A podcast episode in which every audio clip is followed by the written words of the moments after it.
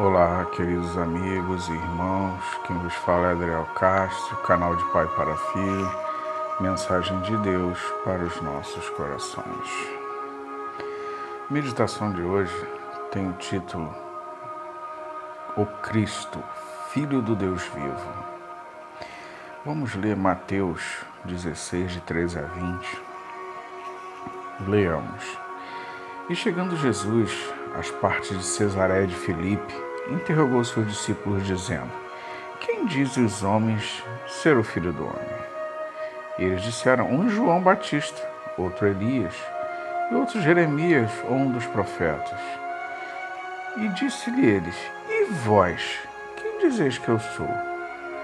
Simão Pedro, respondendo, disse: Tu és o Cristo, o Filho do Deus vivo. E Jesus respondendo disse: Bem-aventurado és tu, Simão Barjonas, porque tu não revelou a carne e o sangue, mas meu Pai que está nos céus. Pois também eu te digo que tu és Pedro, e sob esta pedra edificarei a minha igreja, e as portas do inferno não prevalecerão contra ela. E eu te darei as chaves do reino de Deus do reino dos céus, e tudo que ligares na terra será ligado no céu, e tudo que desligares na terra será desligado nos céus. Então mandou os seus discípulos que a ninguém dissessem que ele era o Cristo. Que Deus abençoe a leitura da sua palavra.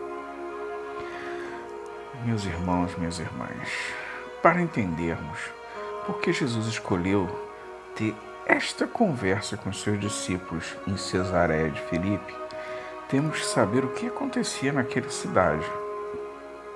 Em Cesareia havia uma gruta bem profunda, onde eram feitos sacrifícios, tanto de animais como até de pessoas, ao deus Pan, que é um deus tanto da mitologia grega romana, que é um deus das árvores, dos bosques, mas que vive nas profundezas, nas grutas, nas cavernas, nos lugares mais sombrios. E os romanos chamavam esse local, essa gruta que fazia esse sacrifício para o deus Pan, de os portões do inferno. Filipe, filho de Herodes, construiu um templo a essa divindade. Ali, próximo a esse local. Aí, por isso que Jesus pergunta aos seus discípulos quem eles achavam que quem, o que falavam que ele era. E Pedro logo responde: Tu és o Cristo, Filho do Deus vivo. E Jesus o abençoa porque o chama de bem-aventurado e mostra para Pedro e o restante dos discípulos quem ele realmente era, quem Jesus era. Primeiro, Jesus fala para Pedro: Tu és pedra. Pedra no aramaico pequeno fragmento de rocha. Jesus faz um trocadilho de palavras ali. Pedro, tu és, tu é pequeno, tu é uma pequeno, uma pequena pedra. Mas sobre esta rocha, que é pet, que, que se chama Petra, grande bloco rochoso. No aramaico é Petra, grande bloco rochoso que sou eu, Jesus. Vocês entenderam? Pedro, tu és pedra, tu é pequeno, mas sobre esta pedra, essa rocha que sou eu, eu edificarei a minha igreja. Aí Jesus mostra quem ele é. Que maravilha. Vamos ler. Abre aí, irmãos. Apocalipse 1, 13 a 17. Jesus mostra para os discípulos quem ele é E no meio dos sete castiçais, um semelhante ao filho do homem, vestido até os pés de um vestido comprido e cingidos pelos peitos com um cinto de ouro. Sua cabeça, os cabelos eram brancos como a lã branca, como a neve, e os seus olhos como chama de fogo e os seus pés semelhantes ao latão reluzente, como se tivesse sido refinado numa fornalha, a sua voz como voz de muitas águas, e ele tinha na sua destra sete estrelas, e da sua e, da, e do seu rosto era como o sol, quando na sua força resplandece.